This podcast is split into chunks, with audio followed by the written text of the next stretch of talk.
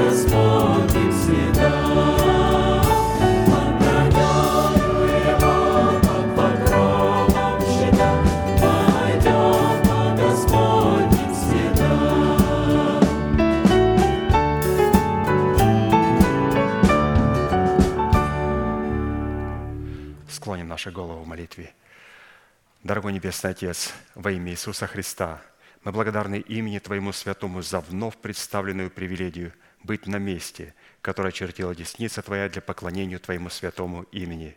И ныне позволь наследию Твоему во имя крови завета подняться на вершины для нас недосягаемые и сокрушить всякое бремя и запинающий нас грех.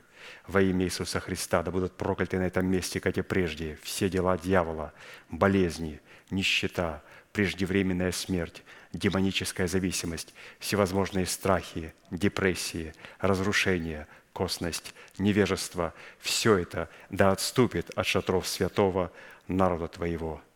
И ныне встань, Господи, на место покоя Твоего, Ты и ковчег могущества Твоего, и да облекутся святые Твои спасением Твоим, и да возрадуются пред лицом Твоим. Дай нам больше от Духа Твоего, пропитай нас Духом Твоим святым. Позволь нам – найти светлое лицо Твое. Мы благодарим Тебя, что это служение представлено апостолом Аркадием в Твои божественные руки, и мы молим Тебя, продолжай вести его рукою сильную и превознесенную. Великий Бог, Отец, Сын, Дух Святой. Аминь. Будьте благословенны, пожалуйста, садитесь.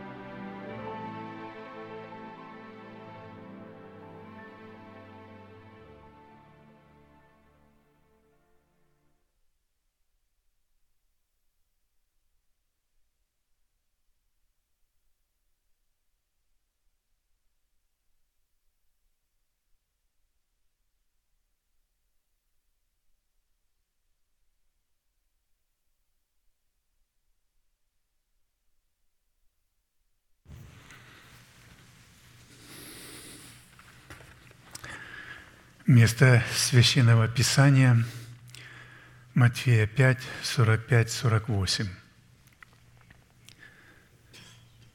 «Да будете сынами Отца вашего Небесного, ибо Он повелевает солнцу своему восходить над злыми и добрыми, и посылает дождь на праведных и неправедных.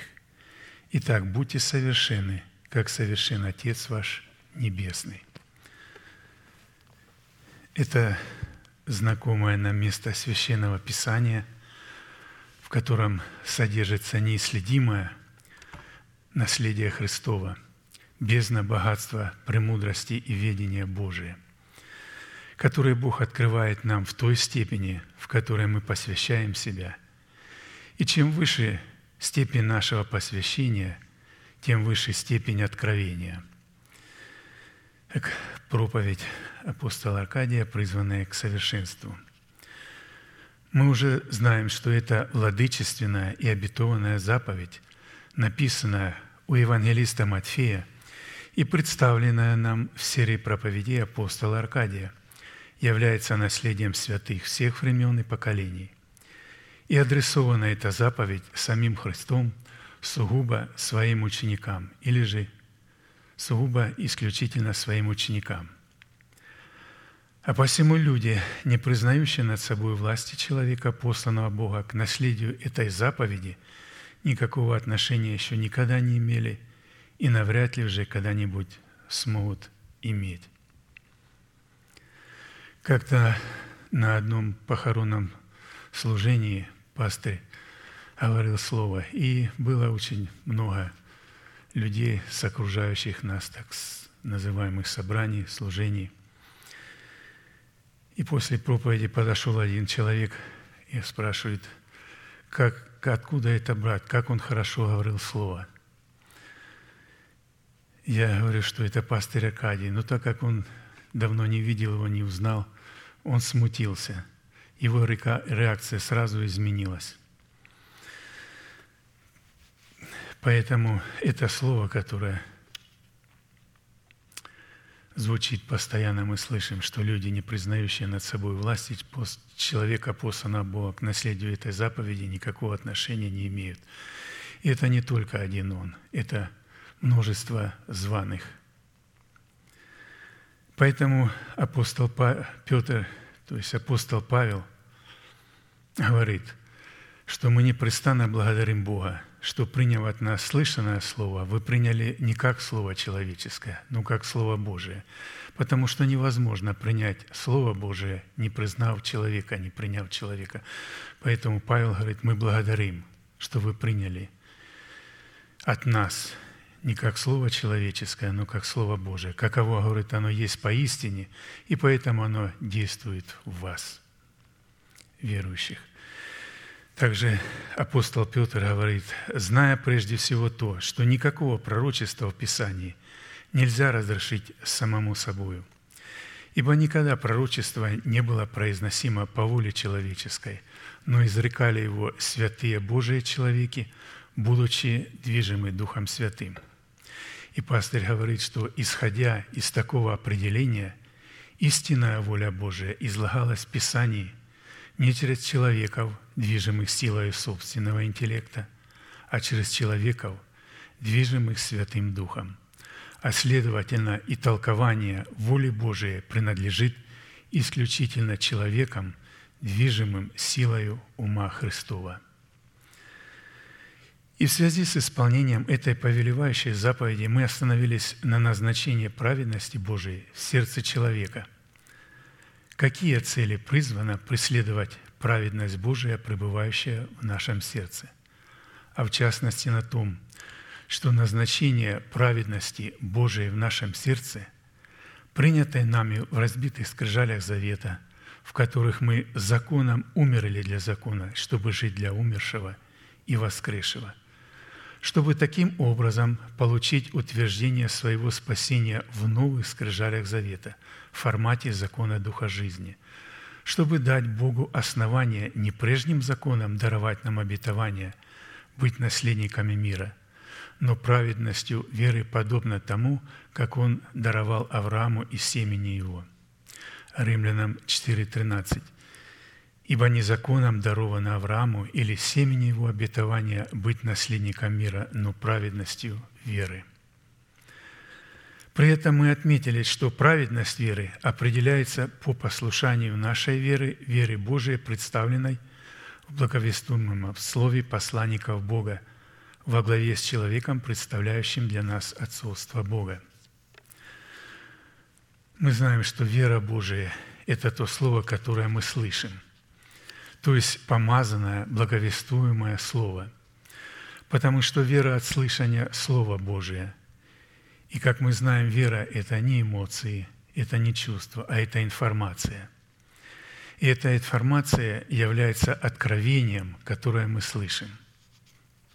Потому что вера не возникает от того, что мы читаем. Вера возникает только от помазующего слова, которое мы слышим. Если это слово не помазанное Святым Духом, а просто человеческое, интеллектуальное, то оно не является верой, которая могла бы поместиться в наше сердце. И когда мы помещаем такое слово, то, разумеется, это будет твердыня человеческого ума, которая будет противостоять подлинному помазующему слову. Как написано Коринфянам 10.4, «Оружие воинствования нашего не плотские, но сильные Богом на разрушение твердынь». А вот наша вера – это обыкновенное повиновение или беспрекословное послушание вере Божией и неукоснительная готовность выполнить то, что мы услышали. В этом и заключается суть нашего сердца к слушанию Слова Божия. И приготовить, приготовить сердце к тому, чтобы оно уже было готово, как только услышу вот пастор говорит, что приготовить сердце к тому, чтобы оно уже было, чтобы оно было готово, как только услышу выполнить. И человек не должен думать, а вдруг Господь мне скажет что-то такое, на что я не способен.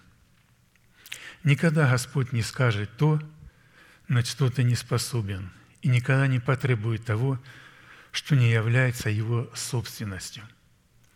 Все, что Он у тебя потребует, это будет Его собственность которая в тебе, и ты сам, сам являешься его собственностью. А посему обетование мира Божьего дается только тем людям, которые облекли себя в достоинство учеников, что позволило им повиноваться порядку Бога, в соответствии которого Он посылает нам свое слово через уста посланников Бога.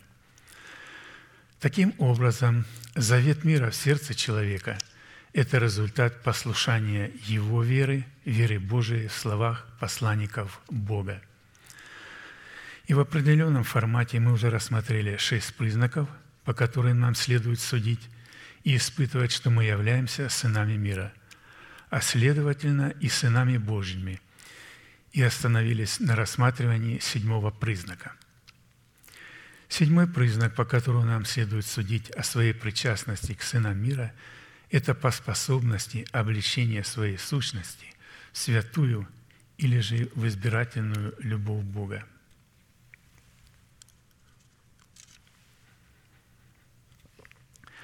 Потому что святая любовь Бога означает избирательная. Потому что святость, она отделяет чистого от нечистого и не святое, святое от несвятого, так как святое всегда чистое, а чистое не всегда святое. И как мы знаем, что все овцы чистые, но не все святые, потому что святой считается только та овца, которая отделяется для жертвоприношения на алтаре, то есть отделенный, святой. И только когда эта овца отделяется на жертвоприношении, то только тогда эта овца считается святой – и чтобы взять эту овцу из чистых животных, необходимо, чтобы она соответствовала эталону, чтобы она была здоровая, не больная, без порока. Овца, которая чистая, но с пороком, она не может быть святой, принесенной на жертвенник. Поэтому мы должны знать, о какой любви здесь идет речь. Мы не говорим о толерантной любви, которая любит всех без разбору – не понимает, что святая – это избирательная. Она любит только то, что любит Бог, и ненавидит то, что ненавидит Бог. Колоссянам 3, 14, 15. «Более же всего облекитесь в любовь, которая есть совокупное совершенство, и да владычествует в сердцах ваших мир Божий, которому вы и призваны в одном теле, и будьте дружелюбны». Видите, призваны в одном теле. То есть эта любовь может проявляться только в теле Христовом, в одном теле по отношению друг к другу. И здесь не имеется в виду проявлять любовь ко всем, а только в первую очередь к своим по вере, которые находятся в нашем служении, в нашем движении, которые находятся в теократическом порядке Бога и являются живым организмом в теле Христовом. Исходя из данного изречения, владычество мира Божия в наших сердцах возможно только при одном условии – если избирательная любовь Бога будет пребывать в наших сердцах, и мы будем облечены в избирательную любовь Бога.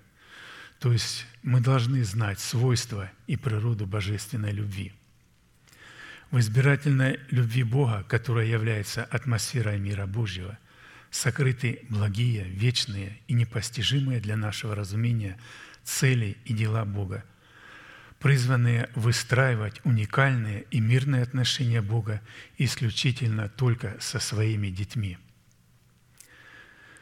Христос возлюбил церковь и предал себя за нее, чтобы осветить ее банью водное посредством Слова, дабы она была свята и непорочна пред Ним любви. Видите, кого Христос возлюбил? Он возлюбил церковь. Невеста Христа всегда церковь, а церковь не всегда невеста. Потому что церковь означает собрание народов, то есть призванные к спасению. А невеста – это избранная из этих спасенных народов. Потому что не все призванные захотят, захотят платить цену. И не все призванные пустят залог спасения в оборот – Поэтому все призванные обречены на погибель. Наследуют спасение только избранные. Как написано, много званых, то есть призванных, но мало избранных. И Христос заключал свою причту, всегда так полагая, что эти люди погибнут, которые пришли к Богу, но отказались подчиняться условиям завета, отказались изучить этот завет, отказались быть в порядке Бога – и исполнять этот порядок. Поэтому те церкви, у которых каждый сидящий сидит со своей головой, то есть имеется в виду, я так понимаю, я с этим не согласен, а так не написано, то, конечно, в такой церкви Бог не пребывает. У них совершенно другой Христос, другой Мессия. Бог пребывает только в такой церкви, где немного голов, а только одна – Христос – и эту голову представляет только один человек, пастырь, только один апостол движения.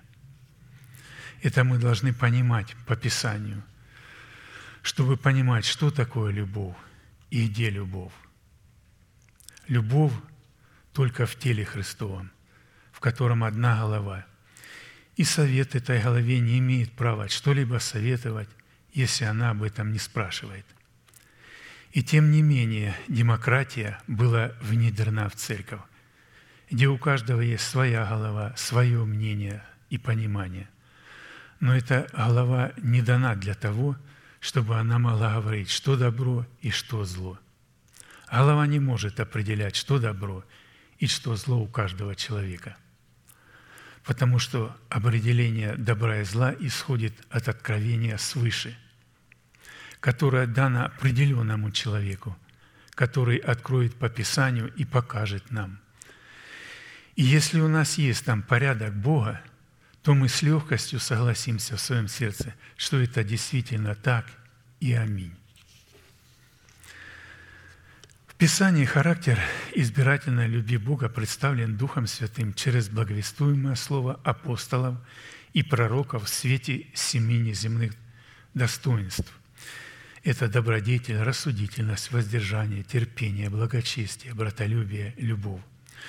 То есть все вытекает одно из другого. Это составляющая избирательной любви Бога. Это один плод. Это не отдельные плоды, а это составляющая плода правды, плода избирательной святой любви Божией. И в определенном формате мы уже рассмотрели проявление избирательной любви Бога в достоинствах добродетели, рассудительности, воздержания и терпения, и остановились на рассматривании достоинства любви Божией в тайне ее величественно благочестия. 1 Тимофею 3,16. «И беспрекословно великое благочестие тайна. Бог явился во плоти, оправдал себя в духе, показал себя ангелом – проповедан в народах, принят верою в мире, вознесся во славе.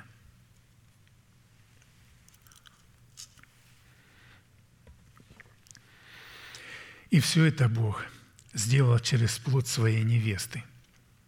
Это она все сделала, чтобы показать на небесах и на земле в преисподней, какой премудрый Бог – дабы ныне соделалось известное, пишет апостол Павел через церковь, начальством и властям на небесах, многоразличная премудрость Божия. И несмотря на то, что нам кажется, что ангелы обладают каким-то знанием большим, чем мы, но это не так. У них есть какие-то другие знания, но и они там у них находятся. Но знания Бога, как у нас, у них нет – они получают это знание через нас, через церковь, через избранный Богом остаток, которые имеют в своих сердцах Тумим и Урим. Потому что каждый из нас – это Дитё Божие. Ангелы не дети Божии, они слуги, а мы – дети Божии. И мы по природе сродни Богу. И когда мы начинаем возрастать, то генетически в семени, которое мы приняли – начинает проявляться Бог, который сотворил их. И они видят в нашем характере, в наших действиях и в наших исповеданиях мудрость Бога. И через это они познают премудрость Божию, то есть они прильнули к невесте, чтобы познать Бога, который их сотворил, которому они служат и которого они никогда не видели. Бога не видел никто никогда – единородный Сын, сущий в недре отчим, открыл Бога и дал Его видеть только тем людям, которые родились от Бога и очистили свое сердце. Как написано, «Блаженны чистые сердцем, ибо они Бога узрят». Но мы можем сказать, ведь у ангелов тоже чистое сердце.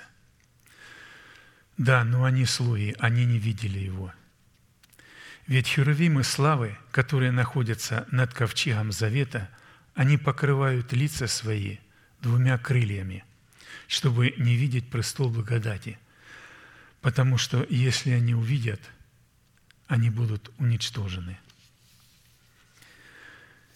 И престолом благодати является невеста Агнца. Именно здесь люди получают спасение, здесь действует благодать. Здесь место Бога, здесь Он пребывает. И я хочу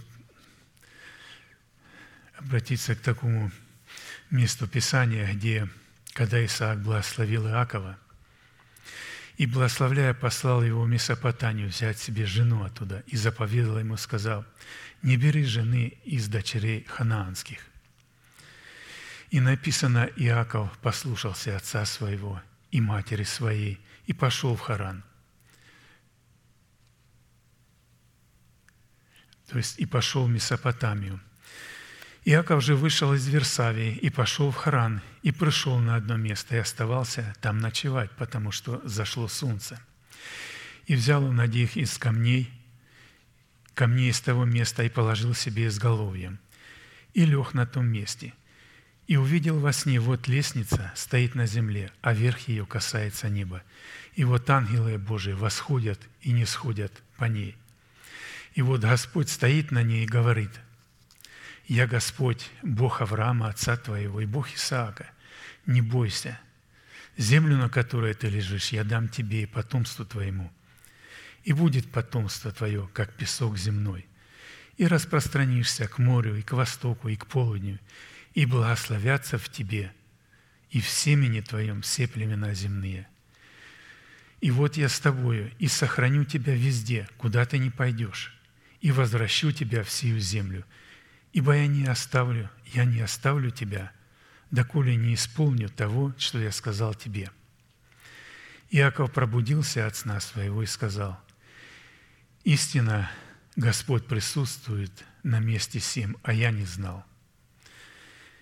И убоялся и сказал, «Как страшно сие место! Это ничто иное, как Дом Божий, это врата небесные».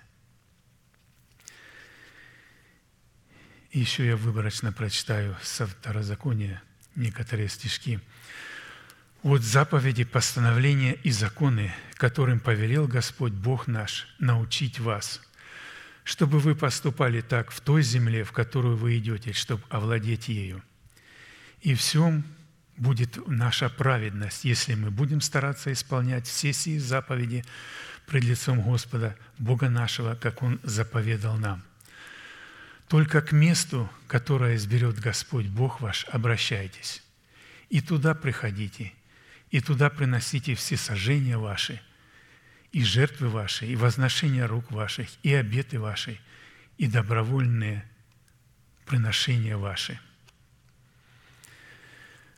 Там, то есть на том месте, которое, какое изберет Господь, вы не должны делать всего того, что вы делаете здесь, то есть каждый, что ему кажется правильным. Второзаконие еще несколько стишок, 13 стих. «Берегитесь приносить все сож... берегись приносить все сожжения твои на всяком месте, которое ты увидишь, но на том только месте, которое изберет Господь». Как узнать и как определить, что это место, что это то место, которое избрал Господь. Господь избирает человека и наделяет его своими полномочиями, представляющими отсутствие Бога. И когда Он избирает человека и поставляет, то это и есть то место, которое Бог избирает, и на котором мы можем приходить, приносить все сожжения, молитвы наши, жертвоприношения, где мы можем получать все то необходимое, где Бог нас научает и наставляет, и где мы можем возрастать и приходить в миру полного возраста Христова. Вот как Соломон молился, когда он устроил храм – и молился, «Да будут очи Твои, Господи, да будут очи Твои отверсты на храм сей день и ночь, на сие место, о котором Ты сказал. Мое имя будет там. Услышь молитву, которую будет молиться раб Твой на месте сем. Услышь моление раба Твоего и народа Твоего Израиля, когда они будут молиться на месте обитания Твоего. На небесах услышь и помилуй.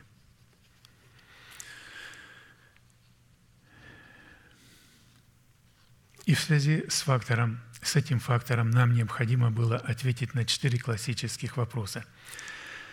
Какими характеристиками, характеристиками Писания наделяет благочестие как Бога, так и человека? Какое назначение призвано выполнять благочестие в отношениях Бога с человеком и человека с Богом? Какие условия необходимо выполнить, чтобы соработать своим благочестием с благочестием Бога? И по каким признакам следует определять, что наше благочестие действительно сработает с благочестием Бога. И мы уже рассмотрели первые три вопроса и остановились на рассматривании признаков четвертого вопроса. И первый признак четвертого вопроса был – это быть облаками Всевышнего или же водиться Духом Святым – а второй признак давал Богу основание возвать нас из глубин преисподней, в которой Он сокрыл нас и укрывал нас от своего испепеляющего гнева.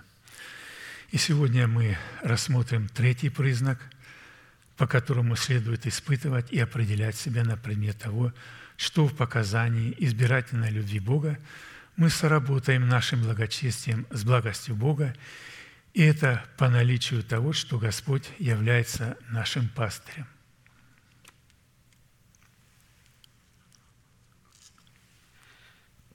Псалом Давида. «Господь пастырь мой, я ни в чем не буду нуждаться. Он покоит меня на злачных пажитях и вводит меня к водам тихим. Подкрепляет душу мою, направляет меня на стези правды ради имени своего. Если я пойду и долиною смертной тени, не убою зла, потому что ты со мной. Твой жезл и твой посох, они успокаивают меня. Ты приготовил предо мною трапезу в виду врагов моих. Умастил елеем голову мою, чаша моя преисполнена. Так благость и милость да сопровождают меня во все дни жизни моей, и я пребуду в доме Господнем многие дни. Псалом 22, 1, 6. Доказательствами того, что Бог является нашим пастырем, в данном псалме Давида являются четыре составляющие. И это Господь покоит меня на злачных пажитях. Во-вторых, Господь водит меня к водам тихим. В-третьих, Господь подкрепляет душу мою. И в-четвертых, Господь направляет меня на стези правды. Бог не может направлять человека на стези правды вопреки его воле, если мы не водимся Святым Духом. Если человек водится своим умом или еще чьим-то умом и полагает, что он водится Святым Духом, то это заблуждение.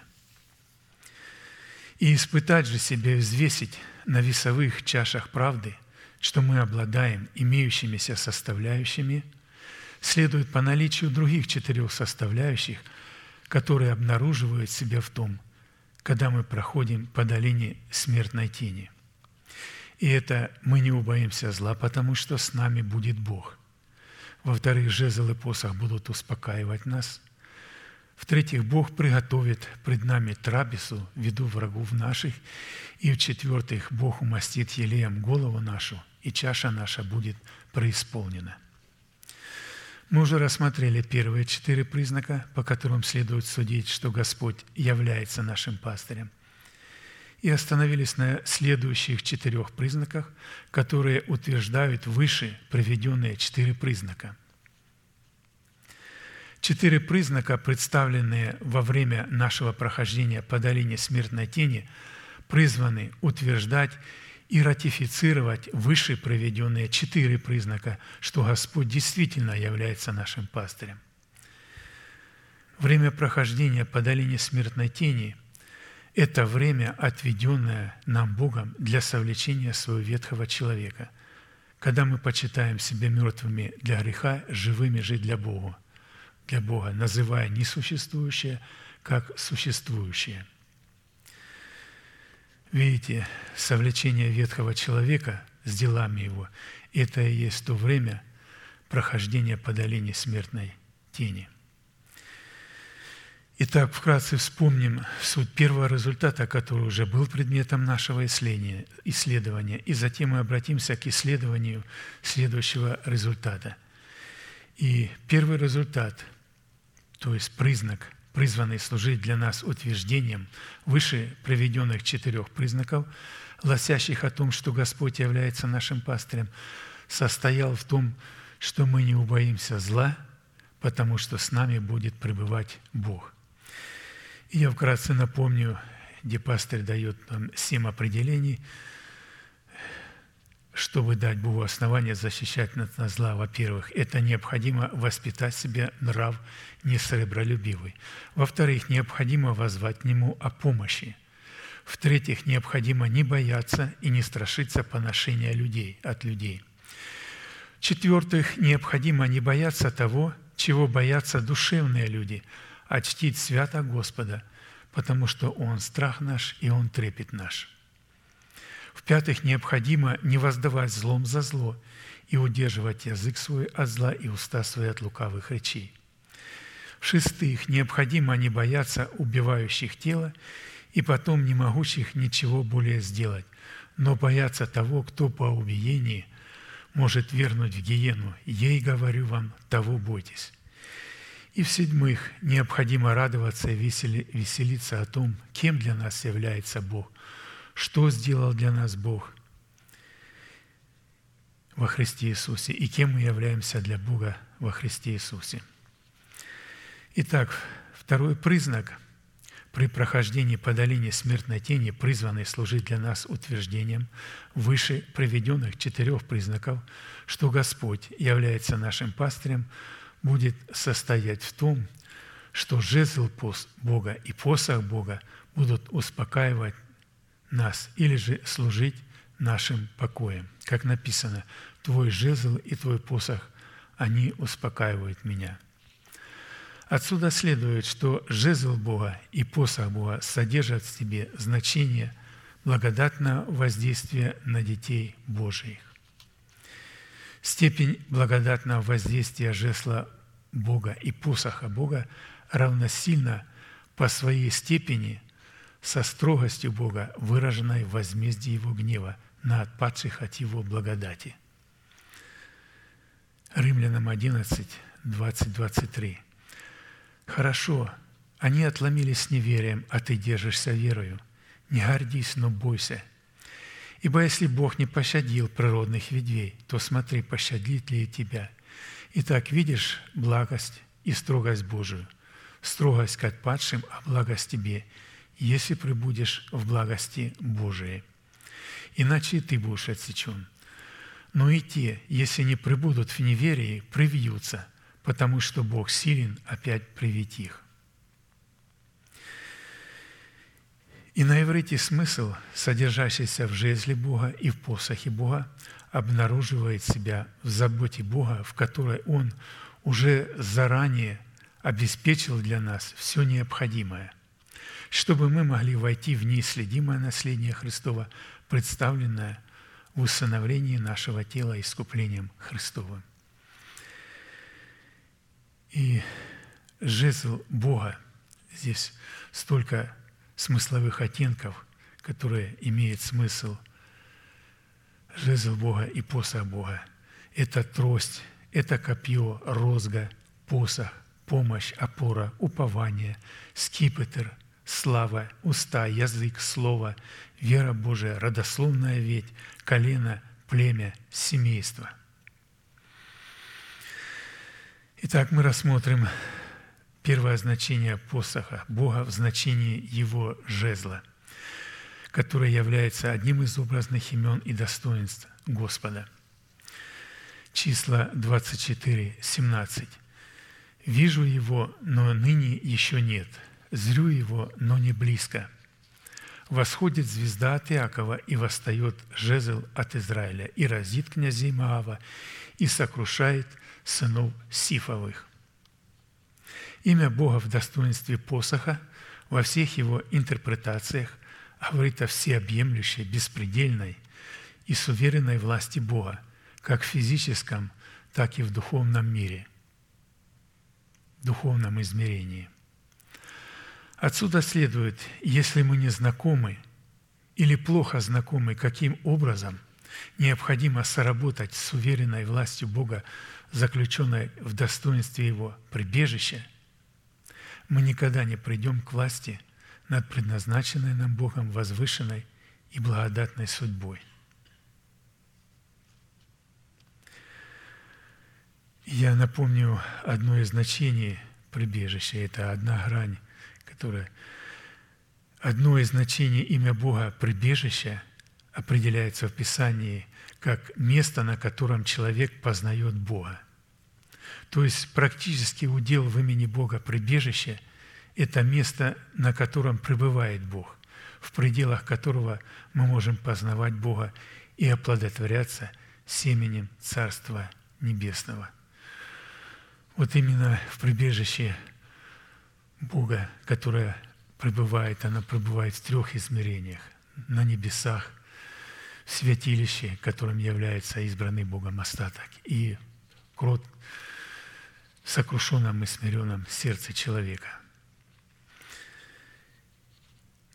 Во-вторых, посох Бога в значении жезла представлен одним из определений Слова Божьего, исходящего из уст Божьих, которые призваны служить для человека успокоением и опорою. «И было слово Господне ко мне, что видишь ты, Иеремия?» Я сказал, «Вижу жезл миндального дерева». Господь сказал мне, «Ты верно видишь, ибо я бодрствую над словом моим, чтобы оно скоро исполнилось». Видите, жезл миндального дерева представлял Слово Божие, над которым Господь бодрствовал, а мы знаем, что Он бодрствует над этим Словом только в храме нашего тела. Потому что храмом Бога являются тела святых, церковь. И Он возвеличил Слово Свое в храме тела Своего. И как Он, и, и когда Он возвеличит – когда мы внесем уже на очищенную от мертвых дел совесть закон Бога, начальствующую силу учения Христова, 12 учений. Вот тогда Бог возвеличит там, в храме нашего тела, вот это слово над всеми своими именами.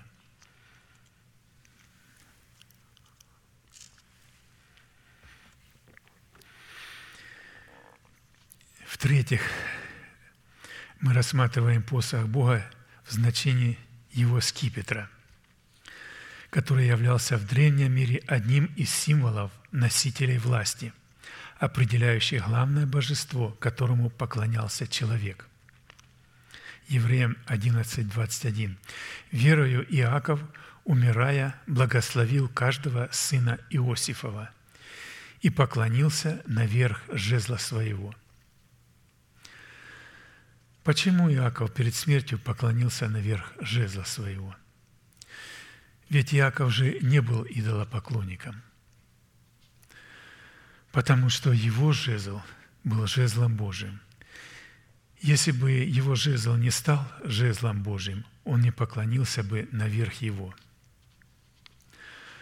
У Моисея, у Моисея жезл стал жезлом Божиим после того, когда он бросил его, потерял свою душу – Жезл – это наша душа, потерянная в смерти Господа и обретенная в Нем. Это наши чистые уста, исповедующие веру Божию. Вот почему Иаков поклонился наверх жезла Божьего. Он поклонился вере Божией. Такое поклонение указывает на то, что Иаков в предмете своего посоха соработал с посохом Божьим на условиях Бога. Учитывая же, что главным божеством Египта, определяющим его царскую власть, являлась кобра, то верх золотого скипетра фараона был выполнен в форме головы кобры. Это было самое великое божество Египта – змея. У фараона жезл был кобра – это был символ власти. У Моисея тоже был жезл, был кобра. И когда он бросил свой жезл, поползла змея, и он побежал от нее, и Бог говорит, за хвост бери ее. И тогда этот змей становится Божьим змеем. Видите, есть разница между хитрым змеем и между мудрым змеем. Что делает змей, почему он мудрый? потому что ее мудрость заключается в том, что он закрывает одно ухо своим хвостом, а другое прижимает к земле, чтобы не слышать слов заклинателя. То есть он обладает глухотой Христа, чтобы не слышать, что говорят заклинатели этого мира и что говорят псевдовожди, искажая священное Писание. Он слышит только истину. Поэтому мы должны понимать, что змея создана Богом, и эта тварь не является хитрой, она является мудрой. А вот змей сада Едемского – это хитрый змей. Он потерял мудрость. Хитрость – это не сила ума. Поэтому фараон, фараон поклонялся одному змею хитрому, а Моисей поклонялся другому змею, мудрому, то есть мудрости Божией – и Бог сказал, теперь это мой жезл, им ты будешь творить чудеса. На самом деле это наши уста, чистые уста, исповедующие веру Божию. В-четвертых, посох Бога в значении его скипетра служил символом благоволения, дающим жизнь. И простер царь Кесвири золотой скипетр, и поднялась Есвирь, и стала пред лицем царя. Простирание золотого скипетра владыки кому-либо являлось проявлением его благоволения к данной личности. На иврите фраза э, Евреям 31.3 «Издали явился мне Господь и сказал, «Любовью вечною я возлюбил тебя, и потому поэтому простер к тебе благоволение». На иврите фраза по отношению закланного агнца «Ешьте же его так, пусть будут посохи ваши в руках ваших» имеет смыл обращи, смысл обращения или протягивания своего посоха в направлении Бога. А посему держать свой посох в своих руках во время вкушения Пасхи означало – направлять свое благоволение на Бога и тем самым выражать Ему свою благодарность. Чтобы Он в ответ дал нам или ответил нам своим благоволением, как написано, «И от полноты Его все мы приняли и благодать за благодать». 1 Иоанна, Иоанна 1,16. То есть, когда мы обращаемся к Богу то и Он обращается к нам тогда, когда мы являем Ему свою благодать, свою благодарность. Потому что одно из значений слова «благодать» означает благоволение, благодарность. И поэтому Бог никогда не явит свою благодать человеку, который не явил ему своей благодати, своей благодарности. То есть человек должен явить благоволение, повернуться к нему лицом – как нам повернуться к Тебе? Как нам обратиться к Тебе, Израиль? спрашивает. И Господь отвечает через пророка Малахию. «Принесите в дом хранилища моего все десятины». Вот так мы проявляем свою благодарность и поворачиваемся к Нему лицом. Когда мы начинаем чтить Его, а не пытаться что-то получить за это служение для себя – Иакова 4.8. «Приблизьтесь к Богу и приблизиться к вам». В-пятых, мы рассматриваем значение посох Бога в значении Его трости, который явился одним из, меритель, явился одним из измерительных приборов. И Иезекииля 43.5 и вот муж, которого вид, как бы вид блестящей меди, и в руке того мужа трость измерения шесть локтей, считая локоть, считая каждый локоть с ладонью. Муж, которого вид как бы вид блестящей меди. Блестящая медь говорит о том, что этот муж соответствовал эталону правды, потому что он сам себя испытывал, он сам себя исследовал и сам себя взвешивал на весах правды.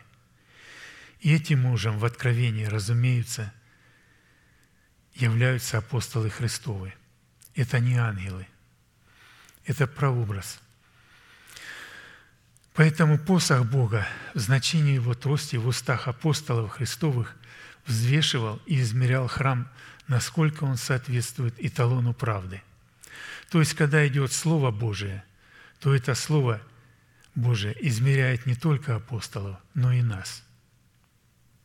И пастырь говорит, прежде чем проповедовать нам, он говорит, я измерил и взвесил себя, и только потом говорю вам, и одновременно продолжаю взвешивать самого себя вместе с вами –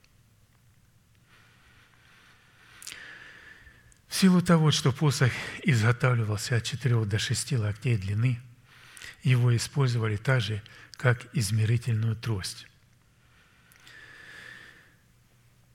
В-шестых, имя Бога в значении посоха и его жезла в руках человека – это способность обладать своими устами.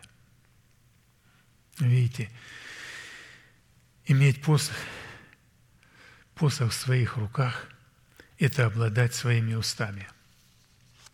И чтобы подтвердить данное заявление, что иметь свой посох в своих руках – это обладать своими устами – то мы обратим внимание на жезл Моисея и учеников Христовых, чтобы знать, какая конкретная роль в их жизни отводилась их посоху и как они сами относились к задействию его возможности. Во-первых, рассматривая жезл Моисея, который сделался эталоном для нашего подражания, следует иметь в виду, что прежде чем Моисей мог вкушать Пасху Господню – Бог произвел великую работу в отношении жезла Моисея. И во-вторых, в силу того, что народ послушался Моисея, Бог вменил и трансформировал свойства посоха Моисея всем посохам, принадлежащим своему народу. И сказал Господь Моисею, что это в руке у тебя?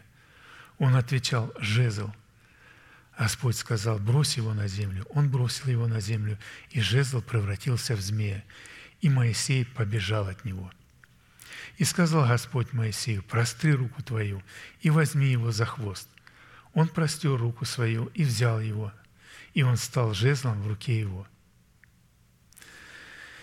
Нам известно, что хвост любых рептилий является их рулем, которым они определяют свое направление – а посему в чьих руках находится рулевое управление какого-либо естества или какой-либо конструкции, тот и управляет данным естеством.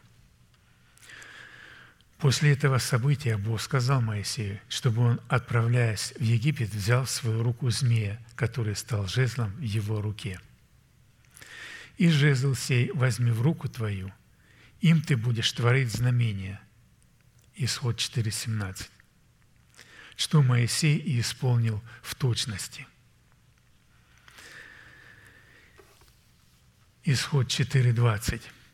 «И взял Моисей жену свою и сыновей своих, посадил их на осла, и отправился в землю египетскую, и жезл Божий Моисей взял в руку свою». Видите, посадил их на осла. Осел – это образ его тела. Жена – это образ его души, и сыновья – это его плод. То есть это образ.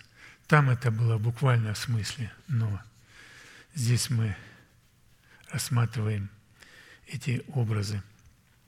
Видите, вначале это был жезл Моисея. Но когда он стал, жезл, но когда он стал жезлом Божиим? Когда он бросил его – и узнал, что его жезл на самом деле оказывается змей. Тогда Бог говорит, бери за хвост этого змея. Это рулевое управление, рулевое управление, потому что наши уста должны управляться. Сами уста не являются для нас рулем. Кто-то должен этим рулем управлять.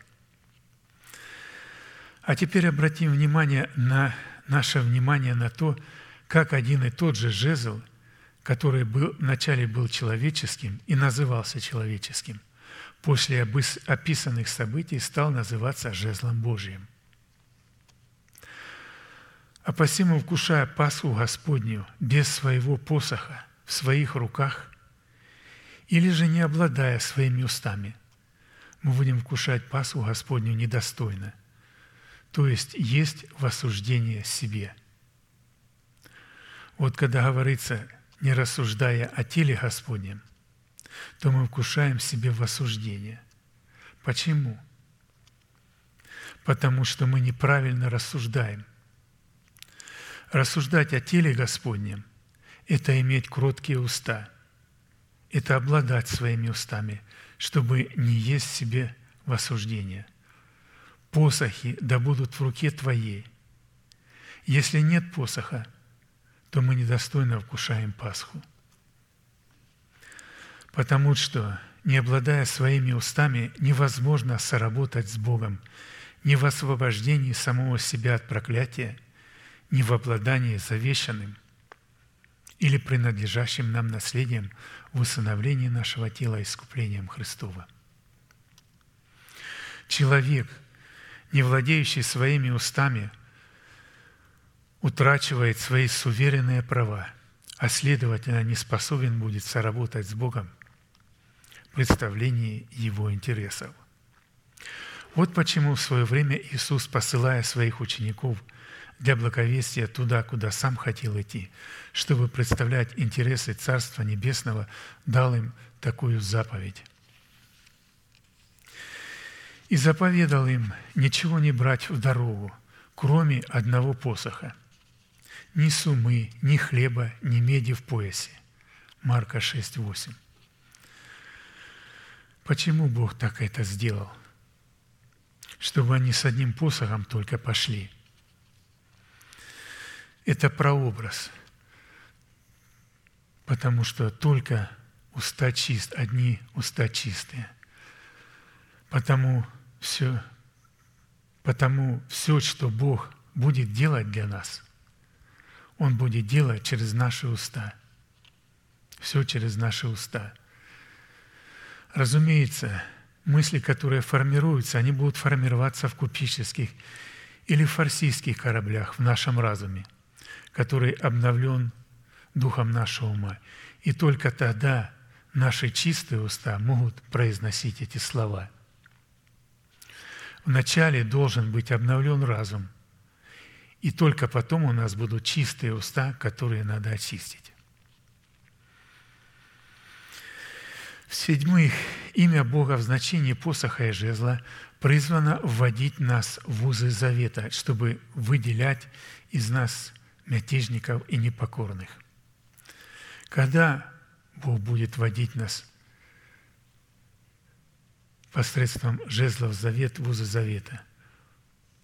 Когда Бог будет водить нас посредством жезлов завет в узы завета, Он тем самым выделит непокорных и мятежников. Иезекииля 20, 37, 38. «И проведу вас под жезлом, и веду вас в узы завета, и выделю из вас мятежников и непокорных мне. Из земли пребывания их выведу их, но в землю Израилеву они не войдут. И узнаете, что я Господь».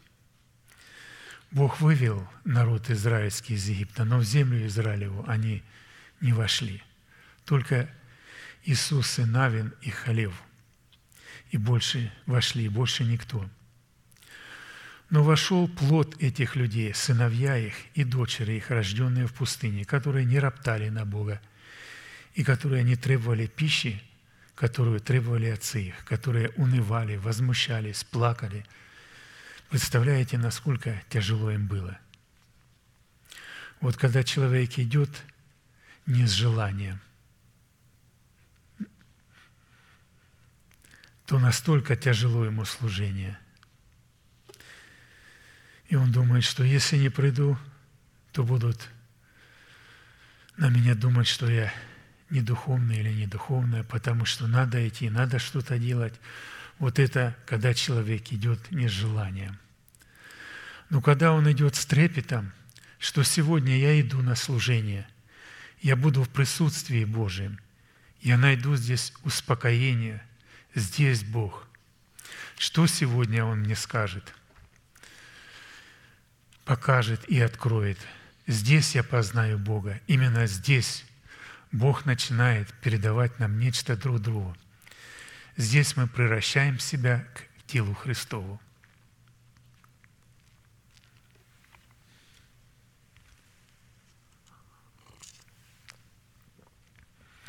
Но когда люди об этом не думают – и не рассуждают о теле Христовом, то, конечно, они мучались. И Моисею было очень горько, и Бог сказал, я больше не могу на них смотреть. Моисей сказал, Боже, я не могу, они плачут в шатрах. Моисей видит, они плачут. И тогда Бог дал им мясо, и тут же начал их поражать, когда они стали есть его. А дети удивлялись, они не вкушали это мясо, это только ели их отцы. Но почему они не ели? Потому что для них этот вкус был неприятен на запах, и он отвратителен был для них. Это же был плод Духа. А плод Духа только питается маной небесной, хлебом Божиим, только Словом Божиим, исходящим из уст Божиих. Поэтому для них, для них было дико, что эти отцы, которые их родили, хотят чего-то не того и возмущаются. Вот почему Бог поразил их от 20 лет и выше были поражены, а от 20 лет и ниже не были поражены, потому что они были плод Духа, плод правды. У них не было желания есть эту пищу. Они не роптали, они радовались. Всякий раз надо было рано утром встать, когда чуть светает, и вместе с росой на поверхности листочков травы появлялись крупинки маны. И как только солнце всходило, роса исчезала, и вместе с росой исчезали и крупинки маны. И они собирали ее на человека один гомер, а потом приходили, мололи ее в ступе, варили, пекли и ели – и вкус ее был как лепешка с медом. Восьмый имя Бога в значении Его жезла призвано являться одним из видов оружия как для защиты, так и для нападения. В древнем мире, благодаря длине и конструкции пастушьего посоха, в случае нападения какого-либо зверя или человека на, пост нападение какого-либо зверя или человека на пастуха или на его стадо, такой посох мог служить для пастуха оружием,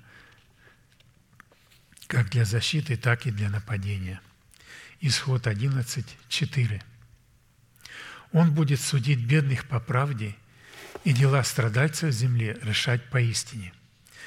И жезлом у своих поразит землю, и духом у своих убьет нечестивого – Нечестивый в нашей земле – это образ царствующего греха, живущего в нашем теле в лице ветхого человека с делами его, за которым стоят организованные силы тьмы.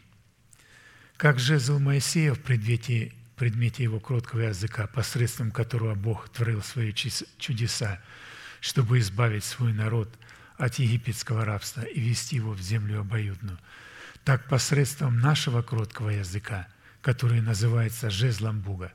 Бог будет пасти нас, чтобы установить наше тело искуплением Христовым. Михея 7:14.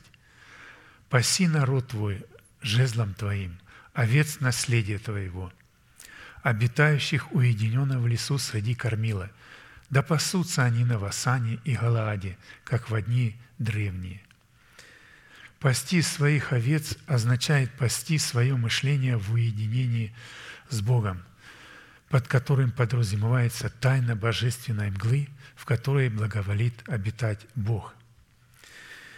И, конечно же, существует большая разница между свойством и возможностями жезла человеческого в предмете наших нечистых уст и жезла Божия в предмете нашего кроткого языка – во-первых, быть жезлом человеческим означает принадлежать самому себе, надеяться на самого себя и зависеть от самого себя, что означает быть рабом плоти и помыслов. А быть жезлом Божиим означает принадлежать Богу, надеяться на Бога и зависеть от Бога, водиться Святым Духом, что означает обладать достоинством раба Господня или быть рабом праведности. Римлянам 6:16. Неужели вы не знаете, что кому вы отдаете себя в рабы для послушания, того вы и рабы, кому повинуетесь, или рабы греха к смерти, или послушания к праведности? Во-вторых, быть жезлом человеческим означает обладать свойствами – и характеристиками падшего Херувима. А быть жезлом Божиим означает обладать свойством и характеристиками Бога в лице нового человека, рожденного по Богу Иисусом Христом, который постоянно обновляется в познании по образу Бога, создавшего нас. Колоссянам 3.10. «И облегшись в ново, которое обновляется в познании по образу создавшего его». В-третьих, быть жезлом человеческим означает судить о себе с позиции своих человеческих интеллектуальных возможностей. Осия 4.12. «Народ мой вопрошает свое дерево, и жезл его дает ему ответ. Ибо дух блуда ввел их в заблуждение, и блудодействуя, они отступили от Бога своего». Видите, как опасно говорить. У меня есть своя голова, чтобы понимать, что добро и что зло. Народ, вопрошает, народ мой вопрошает свое дерево, то есть свое понимание, свой жезл. И Бог это называет духом блуда,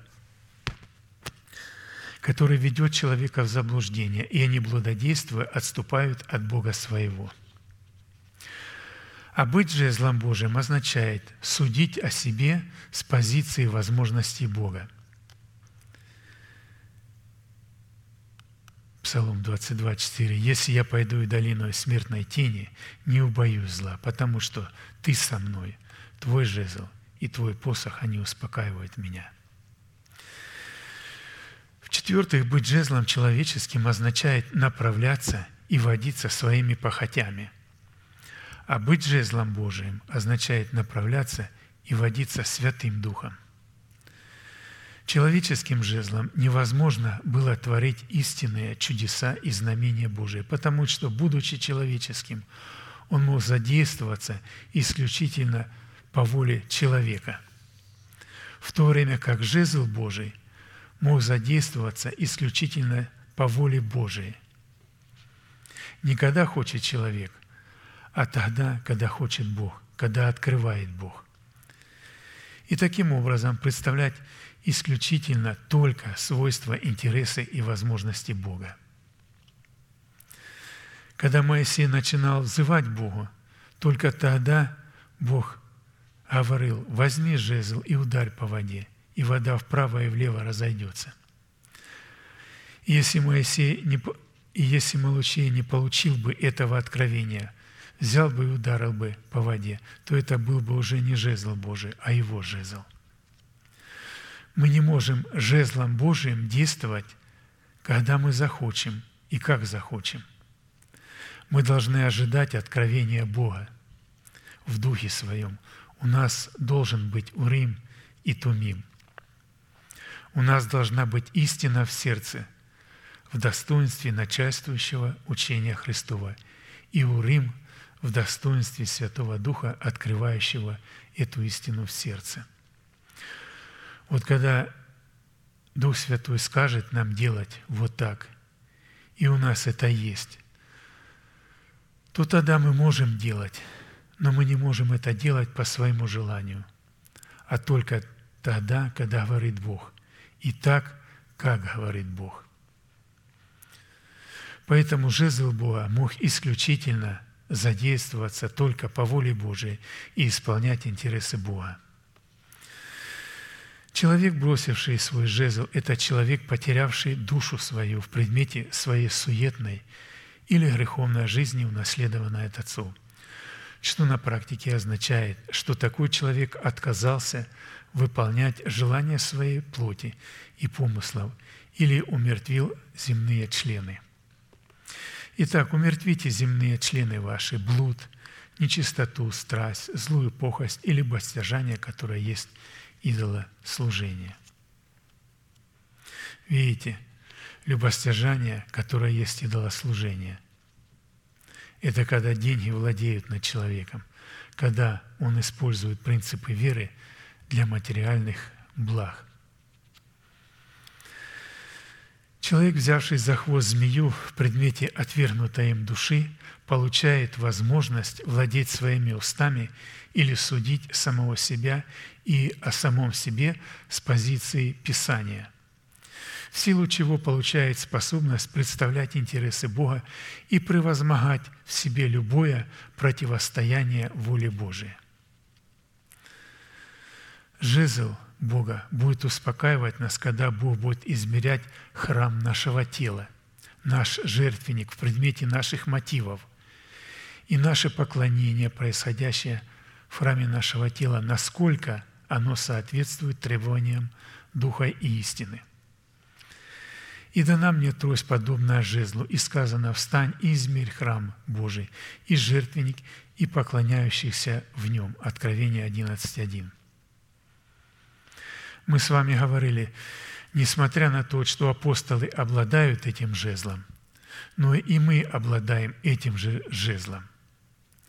Как только апостол или человек, обладающий полномочиями отцовства Бога, говорит, то есть вот этот жезл передает, и мы берем его в свои уста и говорим, да будет мне по слову Твоему. И этот жезл апостола становится нашим жезлом.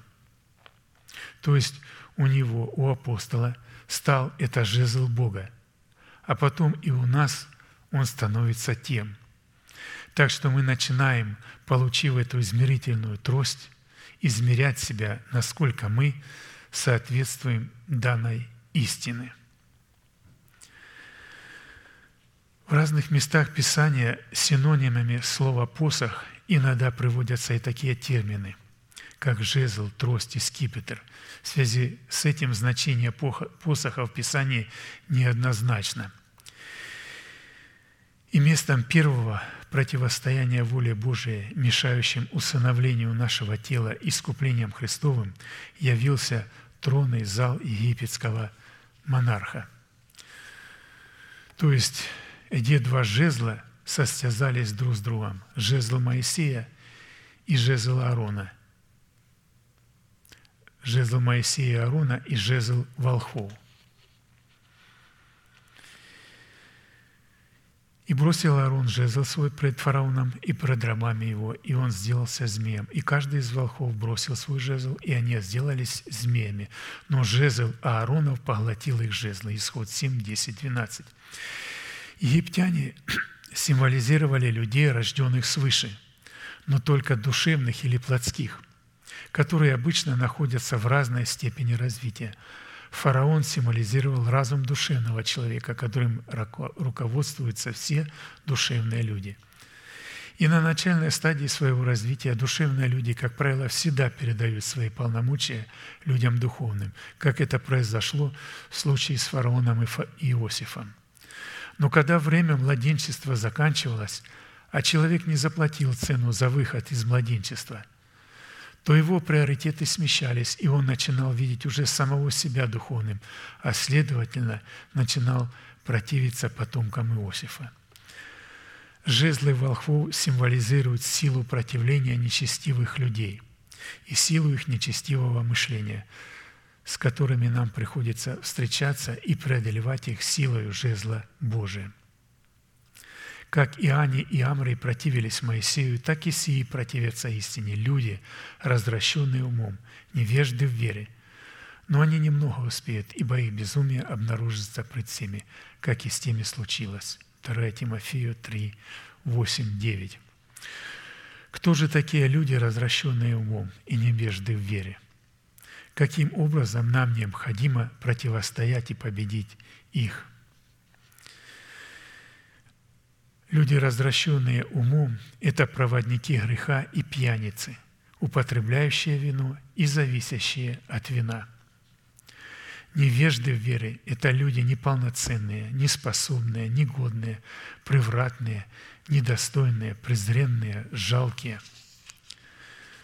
Жалкие – Местом второго противостояния воли Божией, мешающим приготовлению человека Божия к усыновлению нашего тела искуплением Христовым, является речная вода реки Нила. Исход 7.20.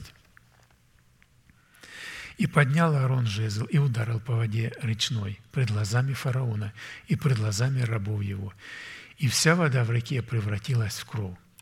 В Писании речная вода символизирует Святой Дух, в движении веры или сути вероучения. А следовательно, жезл Божий в руках Аарона как раз и символизировал движение Святого Духа. Кто верует в Меня, у того, как сказано в Писании, из чрева потекут реки воды живой. Сие сказал Он о Духе, которого имели принять верующие в Него. Ибо еще не было на них Духа Святого, потому что Иисус еще не был прославлен. Иоанна 7, 38. Река же Нил в данном случае, которая для египтян являлась божеством, и по которой был произведен удар жезлом Божиим, символизирует нечистого Духа, выступающего под именем Святого Духа, а также движение заблуждения и лжеучения – Местом третьего противостояния воли Божией, мешающим приготовлению человека Божия к усыновлению нашего тела искуплением Христовым, явились жабы в водах Египта. Исход 8, 5, 6. «И сказал Господь Моисею, скажи Аарону, простри руку твою с жезлом твоим на реке, на потоки и на озера, и выведи жаб на землю египетскую, Аарон простер руку свою на воды египетские, и вышли жабы, и покрыли землю египетскую. И еще другое место. «И видел я выходящих из уст дракона, из уст зверя, из уст лжепророков трех духов нечистых, подобным жабам». Видите, это лжеучение, которое приходят в тело Христова. Это лжеапостолы, лжепророки, лжепастухи, лжеучители, которые извращают Писание. И таковы их многие. И вот здесь мы видим, кто такие жабы. Это бесовские духи, творящие знамения. Они выходят к царям земли всей, к царям земли всей вселенной, чтобы собрать их на брань. Вон и великий день Бога Вседержителя. То есть царям всей земли здесь не имеется в виду президенты и цари земные, цари земных государств. Им здесь имеется в виду люди, которые уже понимают значение управлять своими чувствами и управляют своим языком, своими чувствами, силой разума и силой воли направляют свои чувства туда, куда они хотят. Но, это, но эти цари решили, что у них есть своя голова – и они это делают своими усилиями. Мы знаем, что спортсмены очень многого добиваются, употребляя силу своей воли, силу своего исповедания. Они отрекаются от многого, чтобы достигнуть чего-то. Но здесь имеется в виду в теле Христовом. Призванные очень многие станут царями, но они не стали священниками и не стали пророками для того, чтобы получить установление своего тела искуплением Христовым. Для этого нужно обладать достоинством царя, пророка и священника. А они обладали только достоинством царя. И поэтому вот к ним и вышло это заблуждение в виде жаб. Сеяду как тать блажен бодрствующий и хранящий одежду свою, чтобы не ходить ему нагим, и чтобы не увидели срамоты его. Речь идет об этих царях. И он собрал их на место, называемое по-еврейски Армагеддон. Псалом 77, 45. «И послал на них жаб, чтобы губили их». Видите, это учение, которое человек, принимая, думает, что оно от Святого Духа погубит человека –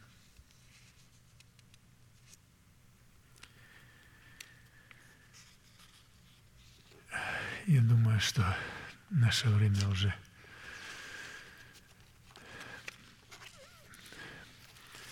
И мы на этом остановимся и склоним наши колени, наши голову, кому возможно, и будем молиться, и да благословит нас Господь в нашей молитве. Аминь.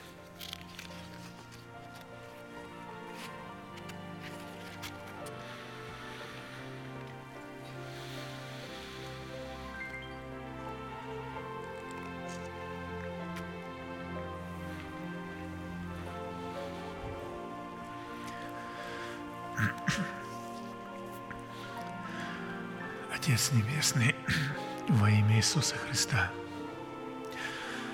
мы благодарим Тебя за это благословенное место, которое Ты избрал для поклонения Твоему святому имени. Мы благодарим Тебя за это присутствие на этом месте, где Ты научаешь, где Ты наставляешь, где Ты вразумляешь, где Ты обличаешь нас, чтобы мы пришли в полноту и меру возраста Христова, мужа совершенного. И мы приходим это, прийти мы можем в это через Твои большие дары, которые Ты поставил в церкви, потому что только через них мы можем возрасти и прийти в эту меру полного возраста Христова.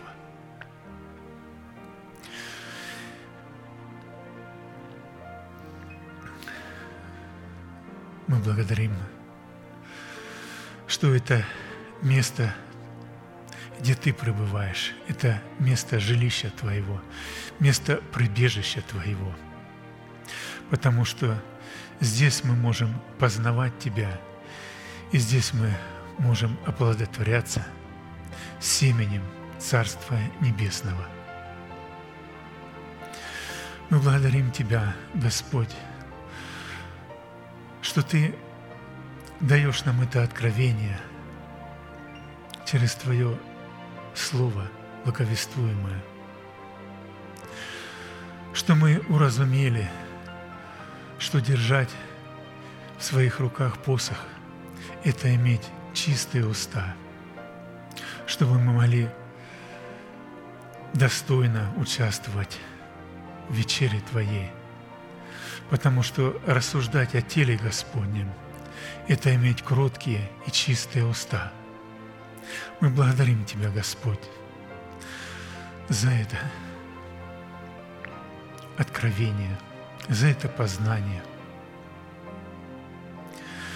Да будет возвеличено и прославлено Твое святое имя. Мы благодарим Тебя за это слово, которое